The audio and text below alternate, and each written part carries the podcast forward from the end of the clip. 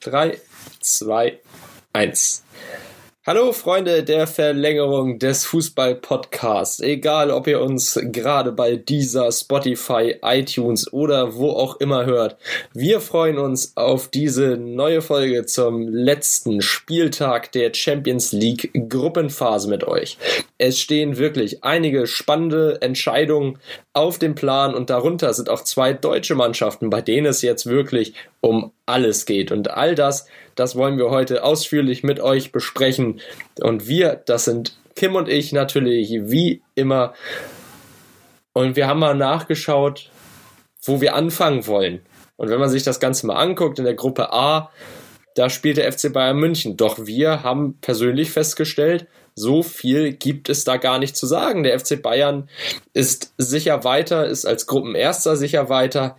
Was kann man denn da noch erwarten, was da passieren soll, Kim? Naja, also eigentlich kann man vom FC Bayern nicht so viel mehr erwarten, denn den Gruppensieg hat man und man ist auch safe und ganz, ganz ganz bestimmt in der nächsten Runde der UEFA Champions League. Man kann aber in der Gruppe A, da haben wir mal vorhin drauf geschaut, auf jeden Fall ein bisschen was erwarten, denn da hat man ja noch Atletico gegen Salzburg.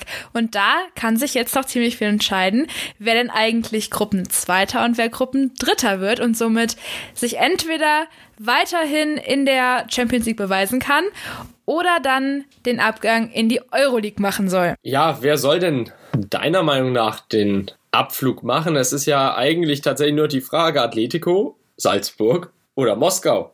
Hm die Bayern spielen gegen Moskau, Atletico gegen Salzburg. Also das wird nochmal ein enges Rennen um den Platz 2 in der Gruppe A. Naja, also Lok Moskau da erwarte ich jetzt nicht zu viel.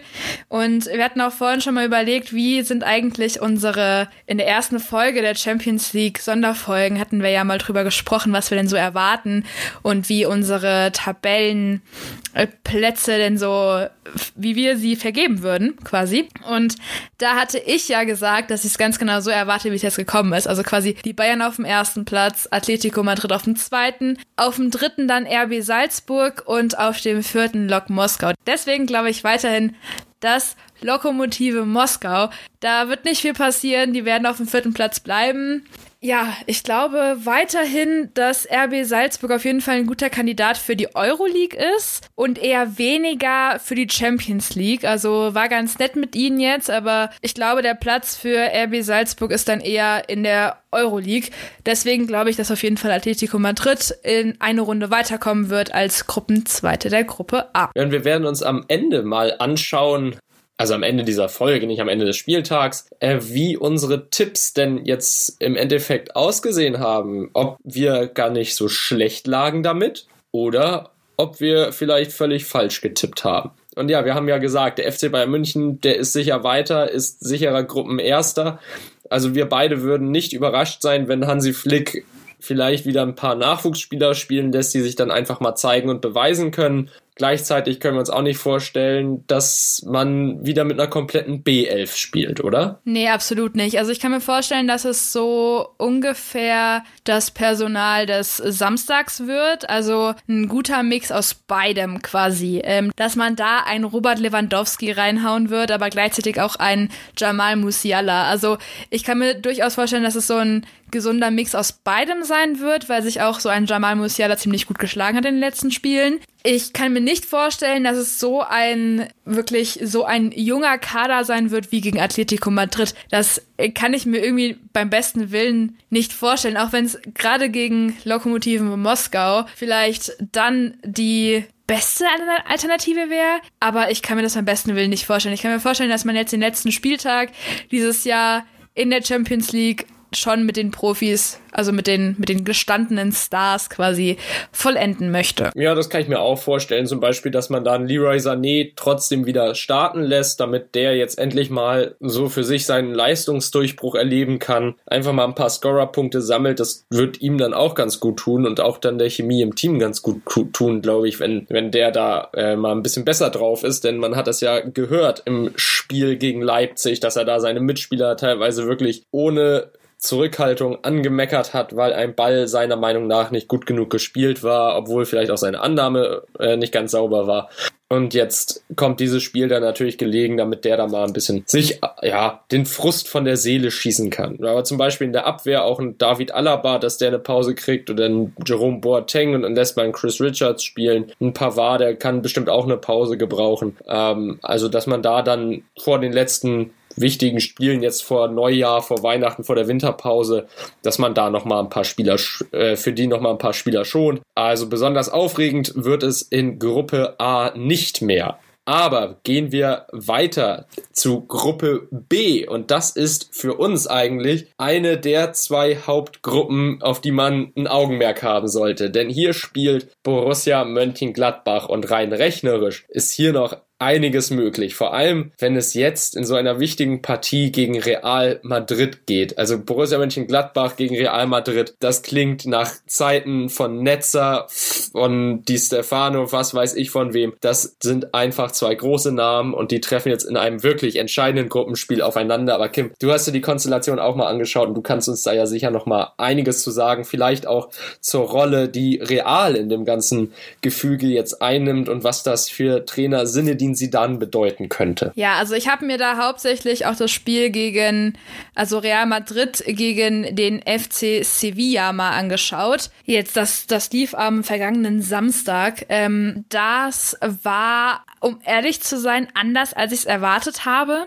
Ich habe, ähm, muss ich auch ganz ehrlich dafür gestehen, dafür, für dieses Spiel habe ich extra die Bundesliga-Konferenz äh, sausen lassen, um mir dieses spektakuläre Ding mal anzuschauen. Es war am Ende ganz anders, als ich es erwartet habe, weil die letzten Spiele der Königlichen liefen immer wie folgt ab. Es war ein früher Elfmeter für die Gegner, schnell aus dem Konzept gebracht und ein ganz schweres Zurückkämpfen, während der Gegner ja auch nicht weniger macht. Das war jetzt aber diesmal nicht so, was mich, wie gesagt, ziemlich überrascht hat. Und ich durfte ein Spiel erleben, was ich, also ich sag's immer wieder, ich sag, hab's jetzt wahrscheinlich in den letzten vier Sätzen zehnmal schon gesagt, aber ich hab's so nicht erwartet. Ganz einfach. Es war bei weitem nicht perfekt, aber zweifellos ein Schritt in die richtige Richtung, denn Real Madrid gewann dieses Spiel endlich mal nach, äh, mit einem 1 zu 0. Allerdings war das jetzt kein Tor, was ein Real Madrid-Spieler alleine gemacht hat. Also Torschütze für die Madrilenen war Vinicius Junior. Der hat aber auch gut Hilfe von Bono bekommen vom FC Sevilla. Demnach ist das eigentlich als Eigentor für Sevilla zu verbuchen, aber ja, also ich weiß nicht. Ja, sagen wir einfach mal, es war Vinicius Juniors Tor. So hat zumindest auch der DAZN-Kommentator das bewertet. War ich ein bisschen anderer Meinung, aber gut. Sevilla hatte aber trotzdem ganz gute Chancen, wovon eigentlich nur eine wirklich sehr gefährlich war. Und was mich auch sehr überrascht hat, was eigentlich wahrscheinlich uns beide überrascht hat, so wie ich ähm, dir danach geschrieben hatte, Toni Kroos der, äh, den, den kennt man absolut nicht als einen aggressiven Spieler oder einen, der wirklich super viel Emotionen da reinsteckt. Aber man konnte da das ein oder andere Mal schon die ein oder andere Emotion erkennen und auch so ein bisschen Aggressivität. Also er war da und er hat auch geholfen. Also die Art und Weise, wie er gespielt hat, hat wirklich Eindruck hinterlassen. Und ich meine, wenn es hilft, dann warum eigentlich nicht? Ja, am Samstag hat man dann überraschenderweise ziemlich anständig gespielt. Zwar war das jetzt kein lockeres Durchlaufen, aber auch kein Kampf. Ich denke demnach nicht, dass die Topstars am Mittwoch schwächeln werden. Vielleicht wird man nicht ganz so frisch sein, aber ganz ehrlich, zum jetzigen Zeitpunkt, wer ist das schon noch? Was aber wahrscheinlich auch einen großen Anteil an dieser Verbesserung und an dieser guten Leistung jetzt vom Wochenende hatte, war auf jeden Fall oder sehr wahrscheinlich diese die Krisensitzung, die die Spieler vor dem Spiel hatten. Diese wurde von Sergio Ramos einberufen und was denn da ganz genau besprochen wurde, ist uns nicht bekannt, aber es hat auf jeden Fall geholfen, egal wie. Ja, und jetzt bin ich auf jeden Fall mal gespannt, wie das Ganze gegen Gladbach weitergehen wird. Aber Gladbach hast du dir ja angeschaut. Wie lief das Spiel denn? Also die Krisensitzung bei Real, du hast schon gesagt, ähm, uns ist der genaue Wortlaut nicht bekannt. Das ist richtig. Also was aus der Mannschaft hervordringt oder von der spanischen Presse gesagt wurde, war eigentlich nur, dass Sergio Ramos meinte, Gentlemen, wir haben schon Schlimmeres überstanden, wir sind Real Madrid und wir werden jetzt nicht ausscheiden. Also einfach nochmal den Teamgeist beschwören, diese, den Namen, den, das, das Mysterium und die Legende Real Madrid einfach nochmal beschwören. Und Ja, ich habe mir das Gladbach-Spiel angeschaut und die Gladbacher, die haben sich gegen Freiburg ziemlich schwer getan. Das tun sie traditionell in Freiburg. Das ist tatsächlich gar nicht so ungewöhnlich. Aber man hat gesehen, dass vielleicht der ein oder andere, ein Lars Stindl zum Beispiel, ein Christoph Kramer, ein Matthias Ginter oder so, dass die möglicherweise schon im Kopf beim Spiel gegen Real waren. Also die waren schon voll auf die Champions League fokussiert, auch wenn es heißt, in der Bundesliga wollen wir jetzt keine Punkte deshalb liegen lassen. Aber trotzdem hat Marco Rose, glaube ich, das klare Ziel Champions League ausgegeben. Also man hat ja auch mit Embolo zum Beispiel gestartet, damit sind von Player und Tyram aus diesem Traumsturm-Duo nur ein Spieler zur Zeit äh, zur Verfügung gewesen. Und dann hat man irgendwann, glaube ich, was war es in der 76. oder so, hat man dann gewechselt, damit äh, Player raus, Tyram rein, einfach damit man diesen 1 zu 1 Wechsel hat, damit beide im Rhythmus bleiben, sich aber nicht überanstrengen, kurz Pause kriegen dann noch. Und man hat schon gesehen, die Gladbacher, die tun sich auch spielerisch schwer gegen Freiburg. Man lag ja schon 2-1 zurück, plötzlich stand es dann 2-2, also das war irgendwie ganz kurios. Aber es war halt nie so ganz klar, ja, Gladbach will das Ding hier um jeden Preis gewinnen. Und ich glaube, das hat wirklich mit der Champions League zu tun. Und in der Vorbereitung auf das Spiel gegen Real ist meiner Meinung nach ganz, ganz wichtig, dass Dennis Zakaria jetzt wieder voll einsatzfähig ist. Denn der Kerl, wenn der auf der 6 spielt, dann hat man da einfach einen, ja, wirklich einen bulligen Typen, einen sportlichen, schnellen Typen, jemanden, der auch mit dem Ball was anfangen kann. Und der ist enorm wichtig, wenn es dann darum geht, einen Luka Modric zu stoppen im Spielaufbau, einen Toni Kroos im Spielaufbau zu stören, dass diese gefährlichen Pässe, die Toni Kroos ja wirklich perfekt beherrscht bei Real in die Spitze oder auf die Flügel, ähm, dass man die unterbindet, dass man da körperlich gegen vorgeht. Und wenn du sagst, Toni Kroos, der ist körperlich da richtig reingegangen am Wochenende, das kenne ich auch nicht so, also wirklich nicht so von von ihm. Aber scheinbar hat sie dann da eine neue Rolle für ihn gefunden als, als Berserker, als Verteidiger, obwohl er das eigentlich gar nicht ist oder nie gelernt hat. Jedenfalls nicht bei Real und nicht beim FC Bayern München. Aber Real Madrid, ja, auch wenn der Sieg gekommen ist, aber ein 1-0 ist halt nicht so richtig überzeugend, ne, für die Ansprüche, die man bei Real hat. Nicht nur. Aber es war ja auch gegen den FC Sevilla, das darf man ja auch nicht vergessen. Ja, es war gegen den FC Sevilla auch Champions League Teilnehmer, liefert sich ja auch noch ein, ein Kopf-an-Kopf-Rennen mit dem FC Chelsea, aber trotzdem ist das meiner Meinung nach zu wenig. Also das ist, da ist einfach die Erwartungshaltung in Madrid von Seiten der, der Fans größer, von Seiten von Florentino Perez, von Zinedine Zidane aus der eigenen Mannschaft. Das ist alles nicht so, wie man sich das vorgestellt hat. Und das Real Madrid jetzt in dieser Gruppe auf dem dritten Platz äh, gerade steht und die Möglichkeit sogar entstehen könnte, dass Real Madrid rausfliegt, ja, auf dem letzten Platz, sang- und klanglos. Das muss man sich mal auf der Zunge zergehen lassen eigentlich. Und Gladbach hat für mich den Luxus, ähnlich, äh, was heißt ähnlich, genau im Gegenteil, im Gegenteil zu einer anderen deutschen Mannschaft, die wir uns noch anschauen werden, dass man es komplett in der eigenen Hand hat. Also Gladbach reicht ein Unentschieden gegen Real Madrid. Man muss nur irgendwie punkten und man ist sicher in der nächsten Runde. Und das ist wirklich ein Luxus. Man muss nicht darauf, also man muss nur im Falle einer Niederlage gucken, was macht Inter gegen Donetsk. Ja, wir hatten uns das ja mal angeschaut vorher. Wir haben ja quasi gesagt, dass im Prinzip, also du hast es eigentlich perfekt gerade gesagt, was macht Inter gegen Donetsk? Im Falle einer, einer, eines Sieges für Donetsk würden Donetsk mit zehn Punkten diese Gruppe abschließen und würde dann im Falle einer, eines Unentschiedens gegen Borussia Mönchengladbach quasi auf Platz 1 rutschen und Borussia Mönchengladbach auf Platz 2. Ja, und dann wären Real, wäre Real Madrid in der Euroleague und Inter Mailand wäre raus. Das klingt ja eigentlich für die Underdogs dieser Gruppe ganz gut, aber für die, für ein Real Madrid, glaube ich, ist das absolut nicht das, was man sich da wünscht. Ich glaube auch nicht, dass das so gut ankommt. Also ich glaube dann, wenn das passiert, du, dann rollen ordentlich Köpfe. Ja, dann ist äh, bei Real definitiv erstmal Schluss mit lustig. Und ich glaube, ich glaube jetzt nicht, dass sie dann direkt gefeuert wird oder entlassen wird, aber nach Ende der Saison ist dann definitiv Schluss für Sinedin Sidan, sollte man hier in der Gruppenphase ausscheiden. Du hast es gesagt, wenn Gladbach unentschieden spielt und Donetsk gewinnt, sind Donetsk und Gladbach in der nächsten Runde. Sollte Gladbach verlieren, dann ergibt sich eine sehr spannende Konstellation. Denn dann wäre Real Madrid auf dem ersten Platz. Borussia Mönchengladbach stand mit einer Niederlage erstmal auf dem zweiten Platz. Und dann ist die Frage, was machten Donetsk und Inter? Denn wenn die beiden dann gegeneinander spielen, darf es praktisch keinen Sieger geben. Das muss ein Unentschieden werden, damit Gladbach dann die nächste Runde erreicht. Denn das eine Spiel gegen Inter, das hat man ja jetzt nun mal leider verloren. Und deshalb würde Inter definitiv, ja, würde, würde Inter vorbeiziehen, wenn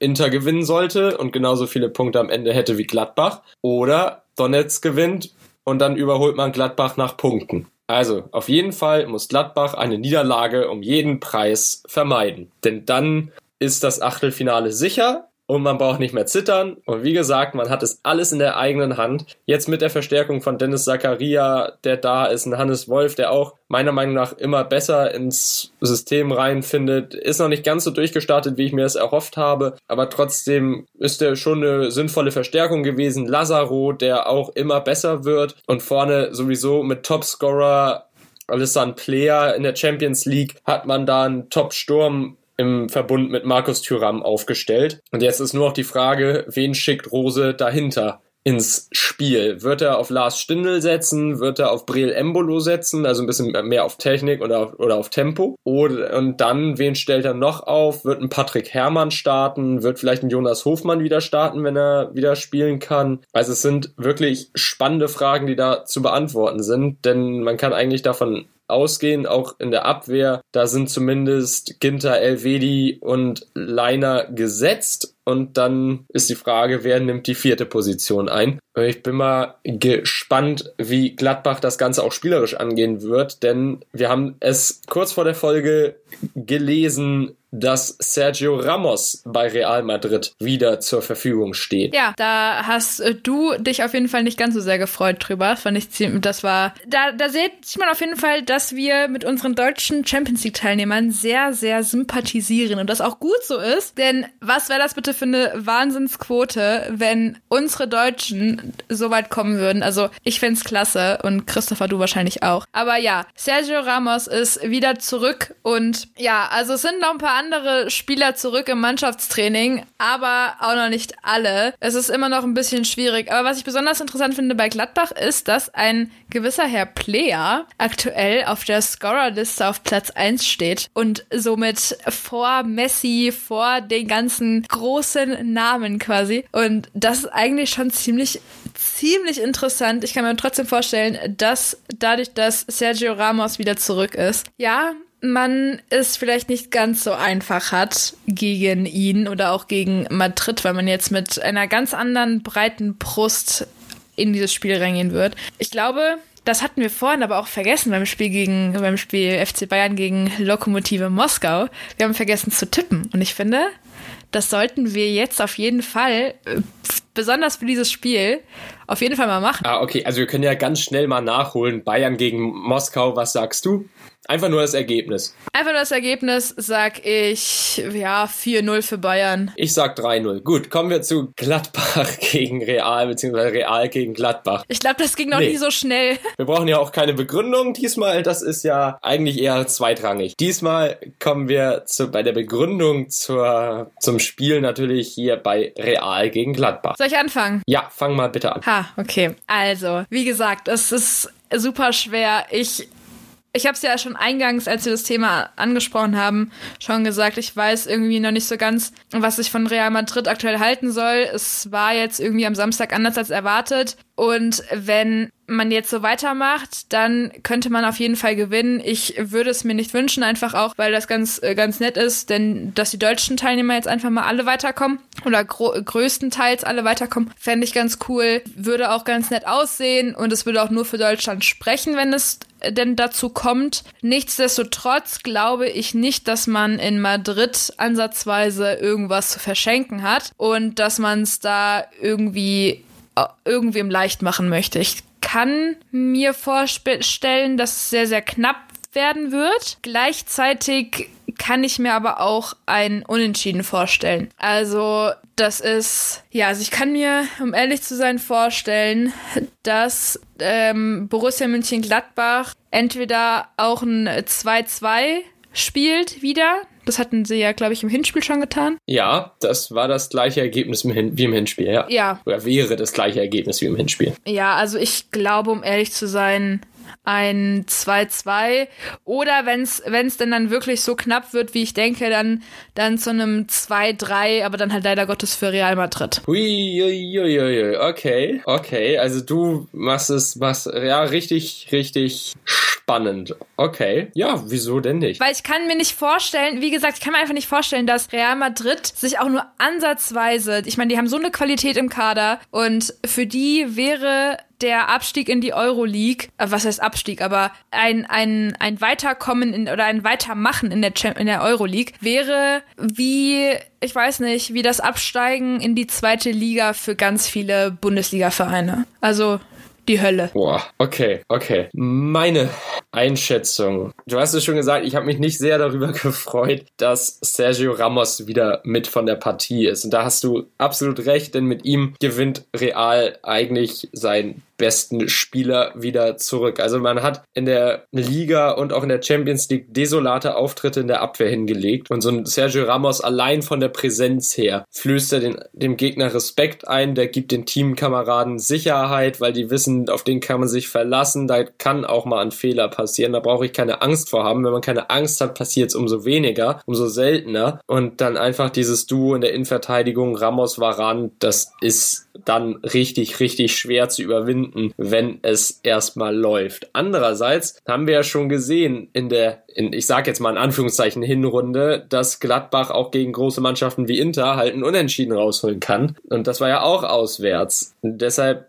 ist Gladbach da jetzt ja in der Rolle klar Underdog, aber man muss sich nicht verstecken und eben dieses man muss sich nicht verstecken, das kann ich mir bei Marco Rose immer und immer wieder angucken, weil Marco Rose dann einen Offensivfußball spielen lässt, der toll ist, der Spaß macht, der toll aussieht, der den Spielern Spaß bringt. Die verstehen, was der Trainer will. Die spielen das richtig, richtig gut und organisiert und konzentriert runter und dann kommen die Erfolge von ganz alleine. Jetzt ist halt die Sache, man muss irgendwie punkten. Also zwei von drei möglichen Ausgängen eines Spiel, äh, Spiels sprechen dafür, dass Gladbach weiterkommt, eine Runde. Und ich hoffe es auch wirklich. Ich hoffe wirklich, dass Gladbach weiterkommt. Und wir haben uns ja die letzten Spiele von Real mal angeschaut. Man spielt nicht wirklich richtig stark. Jetzt muss man auf einmal solche Sachen machen, wie ein Toni Kroos ins Gegenpressing zu schicken und dem den Gegner ja mehr oder weniger die Füße wegtreten zu lassen, was ja eigentlich nicht zu Toni Kroos passt. Also man hat bei Real tatsächlich Anzeichen von Panik gezeigt, dass man da alles jetzt über den Haufen wirkt, erwirft. Und ich glaube, dass sie dann sich da vielleicht vercoacht, wenn er meint, ähm, jetzt muss er alles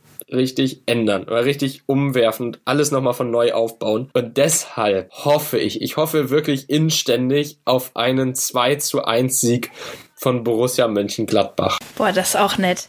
Aber ich kann mir halt vorstellen, dass es nicht unter anderem oder nicht zwangsläufig nur an Sinne, sie dann liegt. Ich habe irgendwie so eine leise Vermutung, dass das, was gerade abgeht, auch die Handschrift Sergio Ramos trägt. Also, dass man halt jetzt quasi sagt, okay, gut, wir machen das, was der Trainer will, aber wir vergessen halt auch nicht, wer wir sind. So, ne, dass man halt quasi so ein bisschen auch jetzt sieht, okay, mit dem Trainer gerade ein bisschen schwierig. Vielleicht fragen wir mal bei den Kapitän, was sagt er denn dazu? Und dann hat Sergio Ramos hat ja diese, diese Krisensitzung einberufen.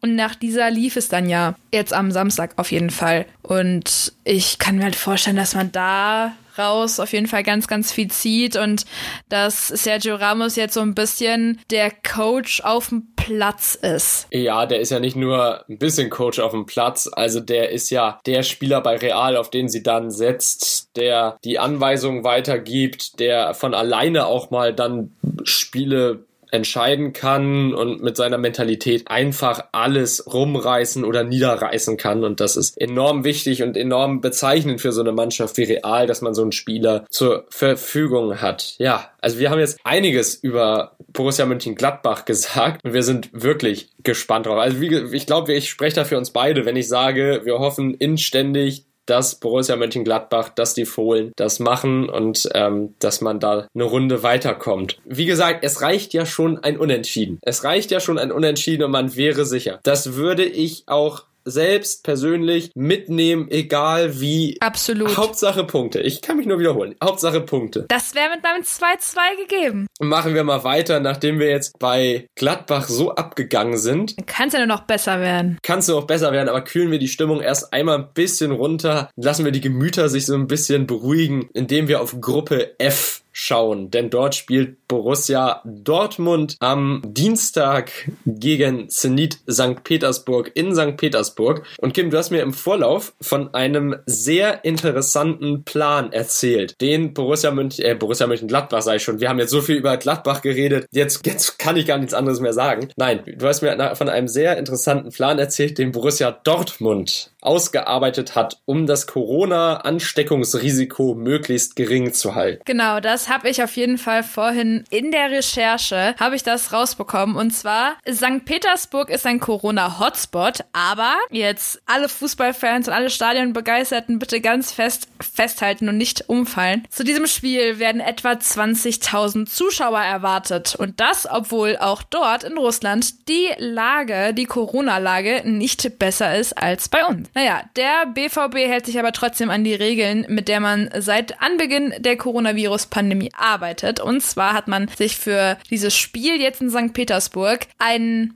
ja, so einen kleinen Plan ausgearbeitet. Der heißt wie folgt. Flughafen, Hotel, Spiel, Flughafen. So heißt der Plan für die 34 Stunden in Russland. Und um das nochmal näher zu erklären, ist es quasi also wie folgt. Man trainiert in Deutschland. Man fliegt dann jetzt so, heute ist Montag, wo wir das zum Zeitpunkt der Aufnahme ist jetzt ein Montag und da fliegen die dann jetzt, entweder sind sie jetzt von einer Stunde losgeflogen oder fliegen jetzt demnächst irgendwann drüber und ist dann im Hotel, dann ist dann morgen das Spiel und dann ist dann wieder, geht's wieder zurück zum Flughafen und dann ab nach Hause. Also man verbringt ganze 34 Stunden in Russland. Keine Sekunde mehr und wahrscheinlich auch keine Sekunde weniger. Denn eigentlich ist es ja üblich, dass man erst am Folgetag, quasi dann an dem, am Mittwoch würde man dann erst zurückfliegen.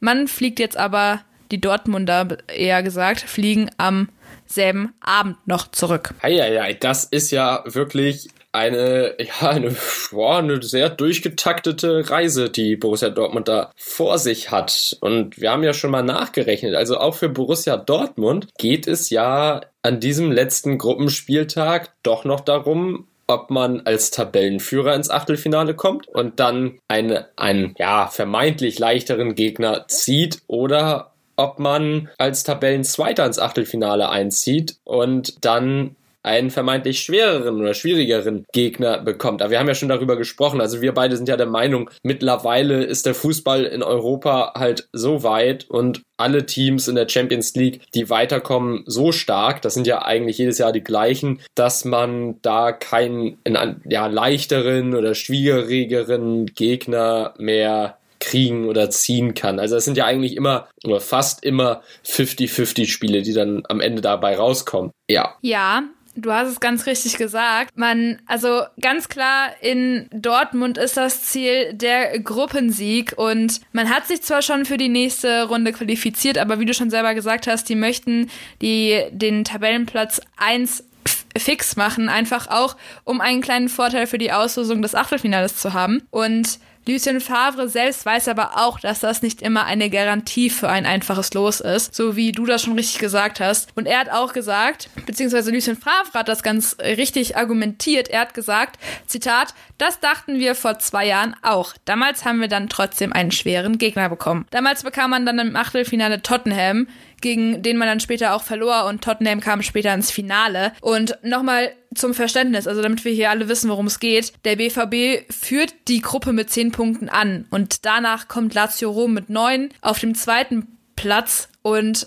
auf dem Euroleague-Platz der Gruppe F steht somit Brügge mit sieben Punkten. Also eigentlich, da macht's B der BVB gegen Lazio, die machen es unter sich aus und der Rest ist halt dann einfach nur noch da und Zenit wird sich halt sehr wahrscheinlich aus oder mit ziemlicher Sicherheit eher gesagt, mit nur einem Punkt aus dem internationalen Fußball erstmal verabschieden und dann mal schauen, vielleicht nächstes Jahr sein Glück nochmal probieren. Und ich glaube, was auch ziemlich herausstach bei der, bei der Recherche war, diese Siegprämie in Höhe von 2,7 Millionen Euro. Ich weiß nicht, warum sie gerade für den BVB so unfassbar wichtig ist, aber in Zusammenhang mit dem BVB wurde sie doch dann recht häufig erwähnt. Ja, Also im Endeffekt kann man einfach sagen, dass man sich nicht sicher sein kann. Ich kann mir schon vorstellen, dass man gegen Zenit den einen oder anderen Punkt mitnehmen wird. Da besteht für mich eigentlich gar kein Zweifel. Und ja, ich weiß nicht. Also ich finde es halt schwierig, wenn man halt jetzt, wenn man sich das letzte Spiel anschaut gegen Frankfurt, wenn man da dann halt sagt, hey, ja, heute war ein 1-1 in Ordnung, das stimmt, aber auch nur, wenn man halt wirklich auf die, auf die Champions League halt schaut. Wenn man sagt, hey, die Champions League ist unser Ziel, das ist alles, was wir wollen, dann gebe ich dem recht. Ansonsten weiß ich halt nicht ganz, ob, wo, in welche Richtung man dahin möchte. Also man sollte da halt dann auch ranziehen und gegen Frankfurt ein 1-1 1 ist in diesen Tagen vielleicht okay oder in Ordnung, aber wenn die Champions League mal nicht ist, ist sowas nicht in Ordnung und daran sollte man halt auch denken. Und die Champions League ist ja ein ganz anderer Wettbewerb als die Bundesliga.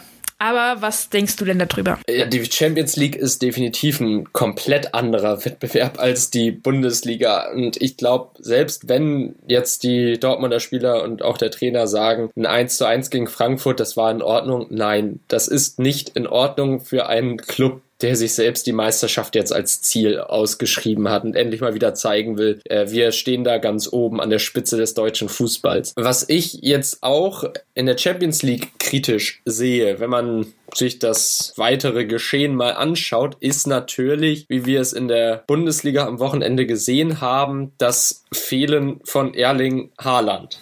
Man hat gesehen, vorne fehlt dieser Fixpunkt. Ein Yusufa Mokoko, der wurde eingewechselt, aber trotzdem war zu erkennen, der ist mit seinen 16 Jahren noch nicht dieser Fixpunkt, der Anspieler, also der wird, der, ja, der Erling Haaland ist. Also der wird angespielt, aber er kann den Ball halt noch nicht so festmachen wie ein Haaland. Er kennt das Spielsystem noch nicht so wie ein Haaland. Er hat halt noch nicht diese Torquote erreicht wie ein Haaland, die ja fast schon an Gerd Müller ranreicht. Und deshalb sehe ich das Ganze kritisch, wen wen Lucien Favre statt Erling Haaland aufs Spielfeld lässt. Denn zum Beispiel Marco Reus oder so, den hat er am Wochenende komplett ignoriert. Und als Kapitän 90 Minuten lang auf der Bank zu sitzen, ist für mich ein klares Zeichen des Trainers, dass der nicht so wirklich entweder nicht auf einen setzt, nicht hundertprozentig von einem überzeugt ist oder vielleicht überrascht Lucien Favre uns ja jetzt auch alle und hat das nur gemacht, um Marco Reus für die Champions League gesund zu halten und fit zu halten und dass er ihn jetzt bei vollen Kräften spielen lässt. Genau das wollte ich eigentlich auch noch mal einwerfen. Wir hatten ja neulich über die Belastungssteuerung gesprochen und dass man da jetzt einfach mal ein bisschen ranziehen muss und so und dass man da ein bisschen aufpassen müsste etc. Und da glaube ich, dass es auf jeden Fall so ein bisschen Taktik war, dass man jetzt einen Reus und einen Hazard nicht wirklich gebracht hat, einfach auch um ihn da, um die beiden dahingehend einfach nochmal so ein bisschen zu sichern und ähm, kein Risiko einzugehen. Und somit hat man da halt wahrscheinlich dann endlich mal auf die Belastungssteuerung geachtet. Na, endlich mal. Endlich mal einer, der darauf achtet, wenn man ihn kritisiert vorher, ne? Ja, was gibt's eigentlich zu dieser Partie noch zu sagen? Borussia Dortmund gegen Zenit St. Petersburg. Hm. Es ist jetzt nicht das klanghafte Duell wie Gladbach gegen Real, ne? Das muss man ja, muss man ja so sagen. Das ist ja ganz klar zu erkennen. Aber trotzdem könnte das irgendwie auf dem Weg zum Gruppensieg ein Stolperstein werden? Ähm, ich kann mir, um ehrlich zu sein, nicht vorstellen, dass es ein Stolperstein werden wird. Ich kann mir vorstellen, dass aber die anderen Mannschaften, also dass halt Lazio und Brügge da auf jeden Fall nochmal alles geben werden, um halt das wenigstens einer von beiden, also da wahrscheinlich dann Lazio, dass die auf jeden Fall nochmal irgendwie so ein bisschen ranziehen und da halt probieren werden, irgendwas fix zu machen. Wenn sich Lucien Favre nicht komplett blöd anstellt oder beziehungsweise die Spieler nicht komplett blöd anstellen, dann sehe ich da auf jeden Fall absolut gar keine, gar kein Problem. Wenn man aber auch so spielt, äh, wie in der zweiten Halbzeit am Samstag. Weil ich habe mir jetzt das, also ich habe es ja vorhin schon erzählt, ich habe mir die Bundesliga-Konferenz nicht angeschaut, aber dafür dann die Highlights vorhin. Und dementsprechend hatte ich den Eindruck, dass in der zweiten Halbzeit es dann besonders gut lief. Und wenn man genau so spielt wie am Samstag in Frankfurt, dann wird das in der Champions League auf jeden Fall auch was und dann hat man den Gruppensieg auf jeden Fall. Ja, okay, man hat den Gruppensieg auf jeden Fall. Dann frage ich dich doch einfach mal, was tippst du denn? Wie hoch, wenn ich das jetzt so aus deinen Aussagen entnehme, ne? Ähm, wie hoch wird Borussia Dortmund gewinnen? Ja, also ich habe es ja vorhin schon gesagt, ich rechne jetzt nicht unbedingt dass, damit, dass Zenit jetzt so aufspielen wird und so zurückkommt wie, keine Ahnung, mir fällt kein guter Vergleich ein. Aber ich tippe auf jeden Fall ein 3-0 für den BVB. Ich glaube tatsächlich, das geht auch bei mir in ähnliche Regionen. Zenit St. Petersburg. Wenn man sich die Bilanz anschaut, die die Russen haben, ein Unentschieden, vier Niederlagen, gerade mal drei Tore geschossen, elf Gegentore kassiert in fünf Spielen. Das spricht alles für Borussia Dortmund und dieser Angriff, den Borussia Dortmund auch ein, ohne ein Erling Haaland mit einem Jaden Sancho hat, mit einem Torgan Azar, der jetzt wieder fit ist, mit einem, ja, okay, wenn Marco Reus spielt, Marco Reus, ein Yusufa Mokoku, okay, dem geben wir Zeit, ne, wollen wir selbst den Hype nicht zu hoch hängen. Ein Julian Brandt ist einfach stark, ein Witzel kann man aus der Distanz einen reinhauen, Delaney, Chan, das sind beides Typen, die den Körper reinstellen, die dann halt wirklich mal zeigen, wo es lang geht. Also ich glaube auch, Borussia Dortmund wird da keine Probleme haben und mit 3 zu 0 gewinnen. Schön, dass wir uns da so einig sind mit diesem, diesem Tipp. Und kommen wir damit zu unserer letzten und eigentlich spannendsten und offensten Gruppe, die es im ganzen Wettbewerb noch gibt, nämlich der Gruppe H. Und hier haben wir drei Mannschaften, die alle neun Punkte haben, bei denen es bei allen davon abhängt, was passiert im anderen Spiel welchen Tabellenplatz sie am Ende belegen. Das ist die Gruppe, die einem am allermeisten Kopfschmerzen bereitet. Ja, Kopfschmerzen, weil es kompliziert ist oder weil es so toll ist, wie, oder echt, man muss ja sagen, geil ist, wie eng das ist, was für klasse Spiele man da gesehen hat oder was für Mannschaften da teilnehmen. Das sind ja Namen Manchester United, Paris Saint-Germain, RB Leipzig. Das ist die obere Kategorie des Fußballs. Und das sind alles Mannschaften, also eigentlich möchte man die alle irgendwie in der K.O.-Runde sehen. Also eigentlich alle wie letztes Jahr gerne äh, weiterlassen und dann äh, spielen die da weiter. Also das macht ja Spaß, das, das zu schauen. Und diese spannende Konstellation, die ermöglicht einige Rechenspiele. Und ich hoffe mal, soll ich das mal machen? Nee, nee, ich kann das ruhig machen. Ich kann das ruhig machen. Okay, also, also ich sag schon mal an alle Zuhörer da draußen, ich hoffe, ihr kommt mit. Denn das ist hier jetzt wirklich spannend, was da alles möglich ist. Ja, also ich hoffe wirklich, ihr kommt mit. Und ich hoffe, wir haben auch den vierten Teilnehmer dieser Gruppe nicht vergessen. Das ist nämlich Istanbul äh, Başakşehir hier. Und äh, sie sind zwar in einer ziemlich spannenden Gruppe, aber gefühlt nehmen die ja auch kaum, also gar nicht mehr teil. Also sie sind da. Könnten aber trotzdem das Zünglein an der Waage sein, denn im, am allerersten Spieltag hat man gegen Manchester United gewonnen. Und wenn Istanbul in der Lage ist, Manchester zu schlagen, dann ist Istanbul und Leipzig zu ärgern, zumindest zu ärgern, ne, in dem, im letzten Spiel, dann ist Istanbul auch dazu in der Lage, Paris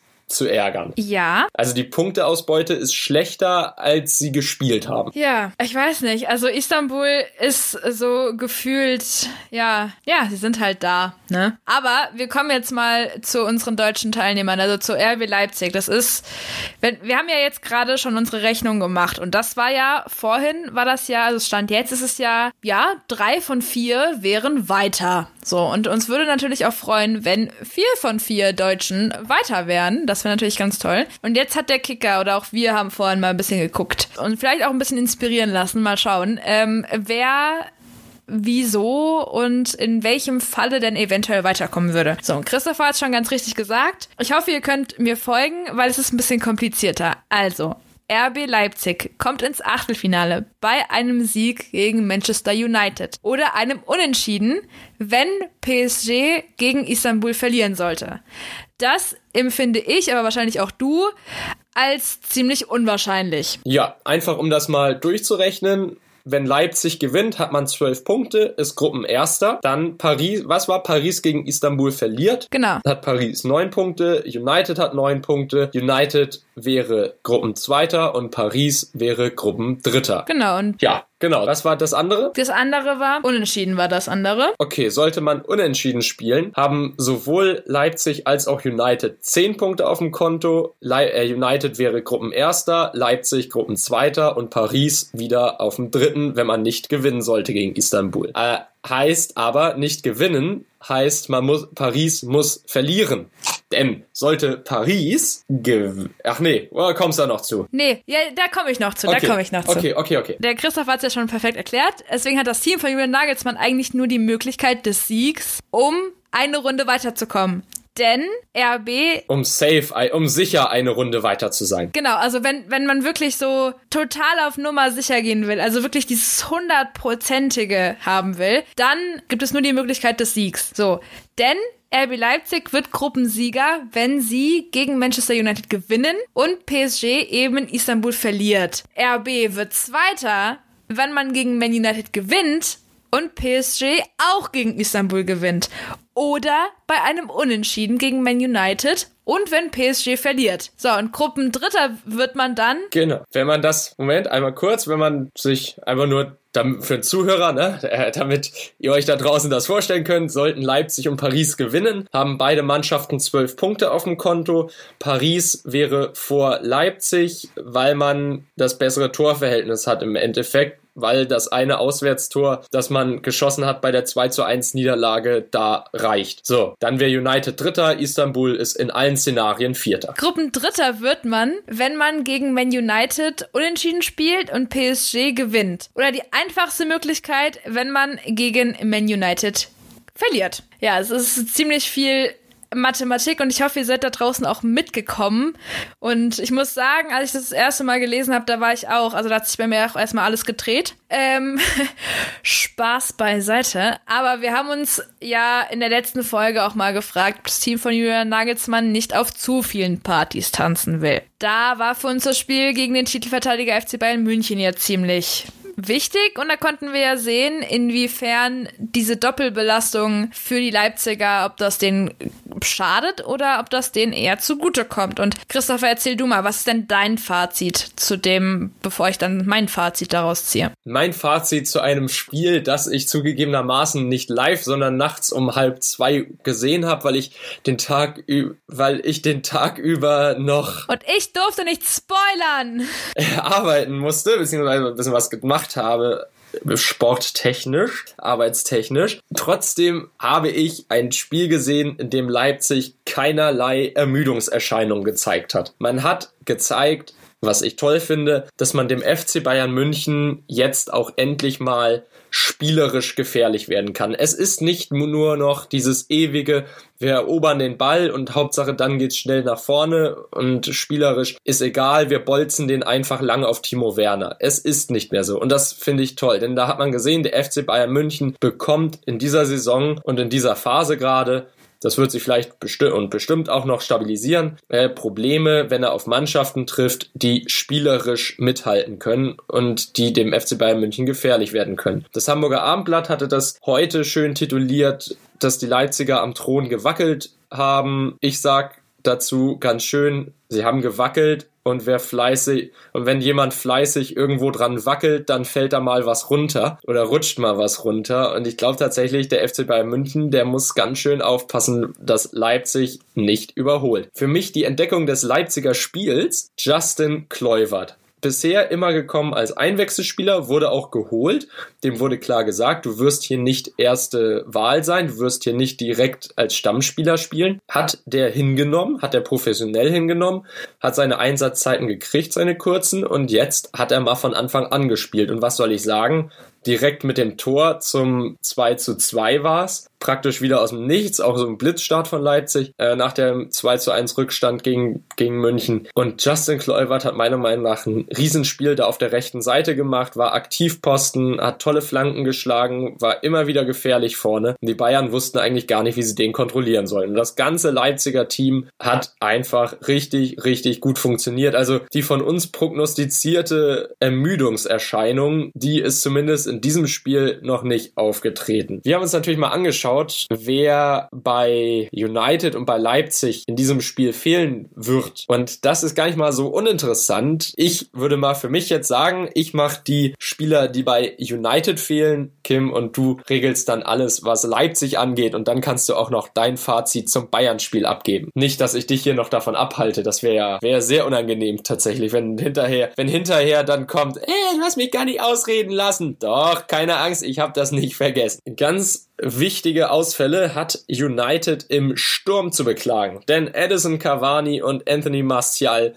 werden nicht spielen können. Die werden nicht nach Leipzig mitreisen, sind beide verletzt, haben sich beide im Ligaspiel am Wochenende Blessuren zugezogen und vor allem der Ausfall von Cavani vorne als Stoßstürmer, der tut richtig weh. Martial auf dem Flügel immer Unruhe herd, aber ich würde tatsächlich sagen, Cavani der schwerwiegendere Ausfall und ich glaube, für die Leipziger Defensive ist das definitiv eine Entlastung. Das Edison Cavani nicht mit dabei ist. So, jetzt bin ich durch mit meiner Einschätzung zum Topspiel und mit meinem Blick auf die Verletztenliste bei Man United. Und Kim, jetzt bist du dran. Jetzt gerne dein Fazit zum Topspiel und einmal, wer bei Leipzig nicht mit von der Partie sein wird. Also, ich finde auch, dass Leipzig, dass der FC Bayern München jetzt nicht unbedingt das schönste Spiel hatte. Ja, es lief jetzt nicht unbedingt so, wie man es aus Münchner Sicht wahrscheinlich gewollt hätte. Vorne hui, hinten pfui. Ja, genau, so ungefähr. Ich fand aber trotzdem, dass einer, also einer, den, der für mich als wirklich ein Spieler, sich immer mehr als ein Spieler herauskristallisiert, der mir immer mehr Spaß macht, ein Jamal Musiala. Also ich find's super, wie er sich da in die Gruppe integriert, wie er äh, das Spiel der Münchner auch unter anderem mit beeinflussen kann und so, aber das hatten wir ja vorhin schon besprochen.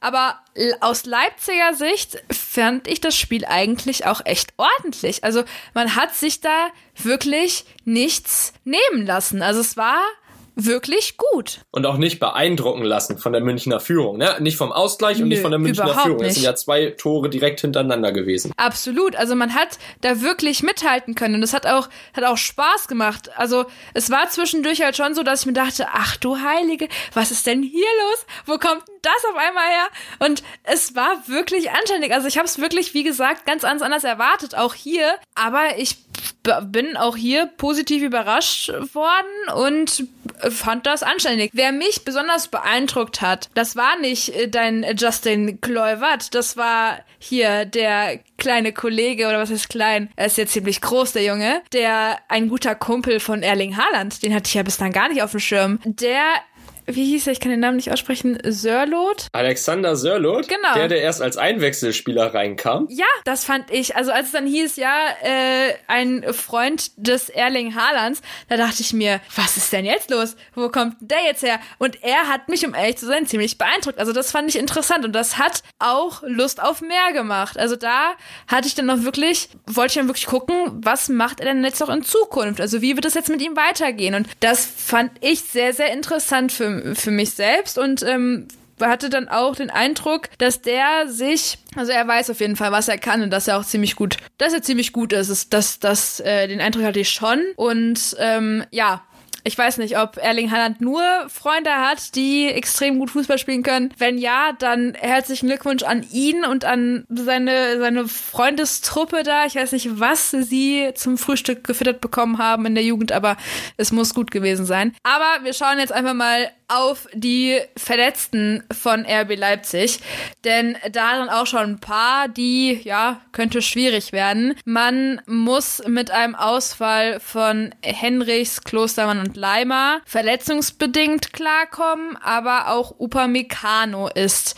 nicht dabei. Er ist nicht dabei, weil er drei gelbe Karten bekommen hat und deswegen ist er jetzt gesperrt. Alle anderen sind verletzungsbedingt, wie gesagt, nicht dabei. Ja, es ist ein bisschen Pomecano. Ich glaube, der Ausfall wiegt am schwersten. Weiß nicht, ob das so gut ist. Ich glaube, dass, dass er auf jeden Fall auch sehr, sehr, sehr, sehr helfen könnte und auch würde. Ich habe mir aber auch mal eine voraussichtliche Aufstellung der Leipziger angeschaut. Diese wäre dann äh, hinten im Tor Gulaschi, dann Orban, Konate, Halstenberg, äh, Mukiele, Haidara, Sabitzer, Angelino, dann Dani Olmo, Forsberg und dann vorne Paulsen. Ja, also ich muss ganz ehrlich sagen, ich weiß gar nicht, was ich zu diesem Spiel großartig noch sagen soll. Was mir ein bisschen Kopfschmerzen bereitet oder wo ich mir ein bisschen Sorgen mache und was mir immer noch in Erinnerung geblieben ist, ist das 5 zu 0 gegen Manchester, was man da, wo man da verloren hat. Und das Problem damals war für mich ganz klar, man stand zu hoch und hat Manchester einfach immer mehr Räume finden lassen. Diese Räume hat man dann auch genutzt genutzt und hat dann irgendwann die Leipziger so aus dem Konzept gespielt bekommen, dass gefühlt am Ende alles gelang. Und auch wenn es mir schwerfällt zu sagen, ist das hier ein Endspiel, also es hieß hier wirklich do or die oder ja, also entweder du machst oder du bist komplett raus. Fehler machen gilt jetzt nicht mehr. Ein Fehler, eine Unkonzentriertheit und der Drops ist so etwas von gelutscht. Also da ist wirklich gar nichts mehr zu holen. Volle Konzentration, denn hier geht es jetzt einfach nur noch um alles. Ja, finde ich spannend, dass du ausgerechnet ein Alexander Sörloth als die Entdeckung bei Leipzig siehst, obwohl der ja bisher erst ein Tor geschossen hat für die roten Bullen. Wow, wir haben es beide gesagt. Leipzig hat sich nicht versteckt. Leipzig hat klar seinen Anspruch in der Bundesliga untermauert. Und jetzt geht es gegen die Mannschaft, gegen die man im Hinspiel mit 5 zu 0 verloren hat. Das war eine Niederlage, die war deutlich zu hoch ausgefallen. Also klar verdient hoch ausgefallen, aber aus Leipziger Sicht war das ja ein absoluter Chaos- und Grauenstag im Old Trafford. Jetzt trifft man zu Hause auf Man United und ich muss sagen, nach der Vorstellung, die man am Samstag gegen den FC Bayern München gezeigt hat, da ist man definitiv in der Lage, auch United zu ärgern, ein richtig hartes Spiel zu bieten und am Ende, meiner Meinung nach, vielleicht sogar mit einem Sieg rauszugehen. Also gegen Paris, da hat man ja auch schon zu einmal im Hinspiel zurückgelegen, ist zurückgekommen und hat gewonnen. Also ein Rückstand ist meiner Meinung nach kein Kriterium dafür, dass man RB in dieser Partie abschreiben sollte. Ja, das kann ich durchaus verstehen, aber ich glaube halt, dass das auf jeden Fall, ich kann mir vorstellen, dass das halt auch wieder so ein bisschen, ja, dass dasselbe eventuell wieder passieren könnte. Weißt du, wie ich meine? Also, ich kann mir, ich würde es mir nicht wünschen, aber ich kann mir vorstellen, dass dass Manchester United wieder irgendeine Lücke finden wird, die dann einfach Leipzig wieder so unfassbar aus dem Konzept bringt,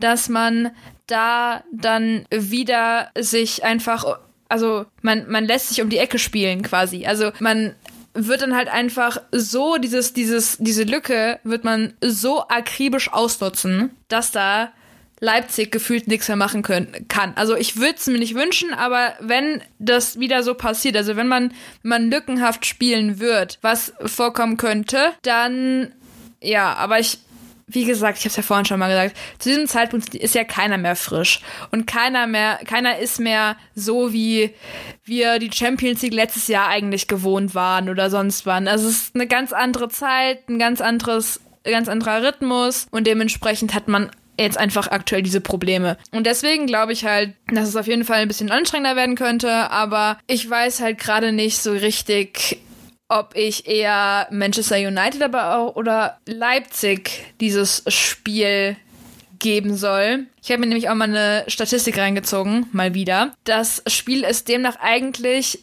ja, zum Teil relativ ausgeglichen, denn wenn man sich die letzten zehn Spiele bei der Mannschaften anschaut, da hat Leipzig fünf Siege eingefahren, zwei Unentschieden und drei Niederlagen. Aber Man United auf der anderen Seite hat sechs Siege, ein Unentschieden, aber auch drei Niederlagen. Ich weiß nicht, ob das so viel schon mal verrät von diesem Spiel jetzt, aber ich kann mir durchaus vorstellen, dass das ein sehr spannendes Spiel wird. Ja, doch. Auf jeden Fall. Ja, dann würde ich sagen, kommen wir doch einfach mal jetzt zu unseren Tipps. Wir haben ja heute schon lange genug geredet und dann sagen wir jetzt einfach mal, in welche Richtung das Ganze gehen wird aus unserer Sicht. Darf ich diesmal den Anfang machen, weil ich echt Bock darauf habe, dieses Spiel zu tippen? Ja, bitte mach den Anfang, weil ich habe keine Ahnung, was ich tippen soll. Na gut, dann hole ich für dich nochmal ein bisschen Zeit raus für deinen spontanen Tipp. Also wir haben ja mehr als genug vorgerechnet, wie welche Konstellationen alles bewirken würde, dass Leipzig weiterkommt. Und diese Spannung, die ist einfach zum Greifen nah bei dieser Partie. Und die Leipziger, ich glaube, die haben richtig, richtig Bock darauf. Also selbst ein Thomas Müller hat ja den, hat ja RB noch nach dem Spiel viel Glück gewünscht, als man sich auf dem Platz nochmal unterhalten hat. Äh, natürlich ist aus der Sicht des deutschen Fußballs immer toll, wenn alle Mannschaften weiterkommen in der Champions League. Du hast gesagt, United könnte wie im Hinspiel schon diese Lücke bei Leipzig sehen. Da fehlt ein Upamecano mit seiner Gelbsperre leider deutlich. Also in der Abwehr wird definitiv ein, aha, eine klare Schwächung zu sehen sein ohne Upamecano. Das wird United, glaube ich, auch versuchen auszunutzen. Was Leipzig allerdings dann ähnlich wie Gladbach zugutekommt. Man hat diese Underdog-Rolle. Ne? Man hat ja das Hinspiel schon 5-0 verloren. Eigentlich geht dann jeder davon aus, hey, die Leipziger, die machen das eh nicht. Aber Leipzig hat mir am Samstag gezeigt, wie ich schon jetzt echt viel und oft gesagt habe, dass man mit den Großen mithalten kann. Letzte Champions League-Saison lief es richtig gut. Jetzt lief es richtig gut gegen den FC Bayern München. Gegen Paris lief es im Hinspiel richtig gut. Im Rückspiel war man eigentlich auch besser. Da hat Paris ja auch nichts mehr gemacht, nachdem man da 1-0 geführt hat. Und ich glaube, und hoffe tatsächlich, dass Leipzig gegen United gewinnt. Wie hoch ist jetzt die Frage? Nachdem ich weiß, dass bei Leipzig Upamecano fehlt, aber bei United gleichzeitig Cavani und Martial das nicht ausnutzen können und man praktisch bei äh, bei United mit einem Jesse Lingard oder einem Marcus Rashford dann da vorne aufgestellt ist. Ja, sind gute Stürmer, sind gute Spieler, aber finde ich dann tatsächlich für die RB-Abwehr relativ gut zu verteidigen. Das sind nicht die, die sich wie ein Martial einfach mal ganz schnell auf der Stelle drehen oder so, sind die ganz flinken Haken schlagen. Also ein Rashford, super, super Talent, leider halt auch schon seit vielen Jahren super, super Talent, in meinen Augen. Ähm, aber ich glaube tatsächlich, RB Leipzig wird dieses Spiel gewinnen am Ende und damit weiterkommen. Ich sage, Leipzig gewinnt mit ich tue mich, ich tue mich echt schwer. Ich tue mich echt schwer, was zu finden. Das geht mir so ähnlich wie dir. Also wenn es dich beruhigt, ich habe immer noch keinen Tipp. Ich habe immer noch keine Idee. Ah, was soll's. Ich sag das gleiche Ergebnis wie bei Borussia Mönchengladbach. 2 zu 1 für Leipzig. Du bist mutig. Nee, ich habe, um ehrlich zu sein, ich habe es ja gerade gesagt, irgendwie ist das so ein, das ist so ein Spiel. Also ich würde es mir auf jeden Fall wünschen, für den deutschen Fußball, dass auch RB Leipzig weiterkommt. Aber ich habe halt absolut keine Ahnung, wie ich das einordnen soll. Also zum einen, das ist halt so eine richtige Mördergruppe, ne? Das ist so eine richtig, richtig, richtig böse Gruppe. Ach Mann, also ich glaube, ich. Ja, komm.